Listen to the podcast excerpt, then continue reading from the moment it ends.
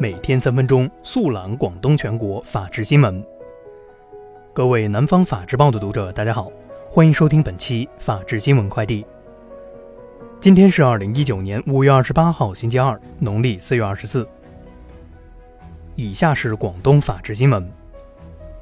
五月二十七号，广东省人民检察院发布二零一八年度广东未成年人检察工作白皮书。白皮书显示，广东未成年人犯罪率逐年下降。二零一八年，全省检察机关共起诉未成年被告人四千四百九十九名，不起诉一千零二十六人，不诉率为百分之十六点五一。近日，珠海市普降大暴雨，局部特大暴雨。截至五月二十七号十六时，珠海市消防支队共接到抗洪抢险救援警情二十宗，主要集中在斗门区、金湾区、高栏港区。目前，共计出动消防车二十八辆。消防员一百四十名，冲锋舟两艘，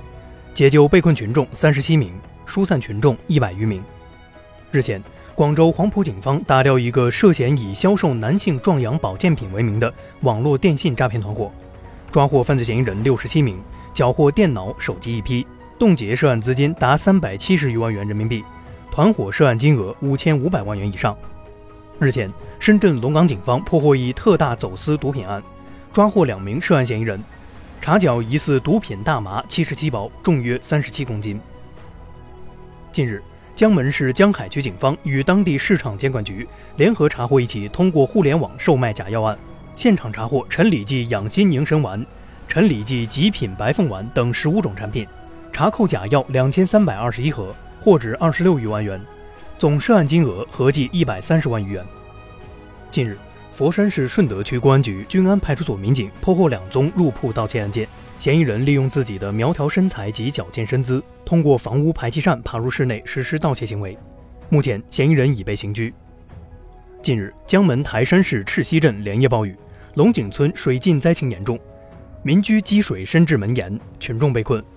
台山市公安局田头边防派出所半夜出警，配合镇府、三防、住建等部门紧急实施救援。期间，龙井村村民曾宇成拍下一段小视频，向在洪水中奋勇救援群众的公安民警致敬。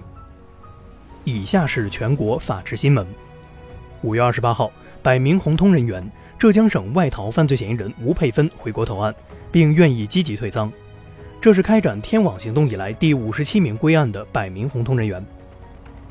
五月二十八号，全国扫黑办召开新闻发布会，向社会公开发布升级后的智能化举报平台。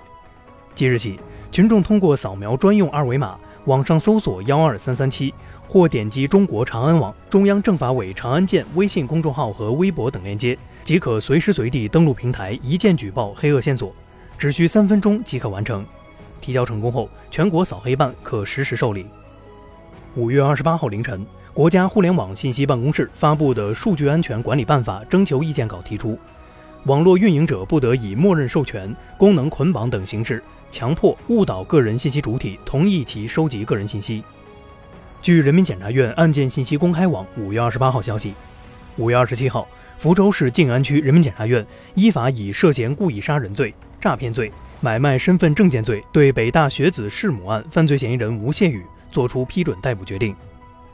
五月二十八号中午，湖南洞口杀人犯罪嫌疑人张居谦被发现在武冈市铜盆村十四组。服毒畏罪自杀，经警方确认已死亡。五月二十一号和五月二十五号，湖南邵阳市洞口县黄桥镇接连发生两起重大刑事案件，共造成五人死亡。警方查明张居谦有重大作案嫌疑。五月二十七号晚，重庆渝中区发生一起男子持刀当街伤妻事件，民警接报后迅速赶到现场，将犯罪嫌疑人控制，将伤者送医抢救。目前，卢某已被依法刑拘。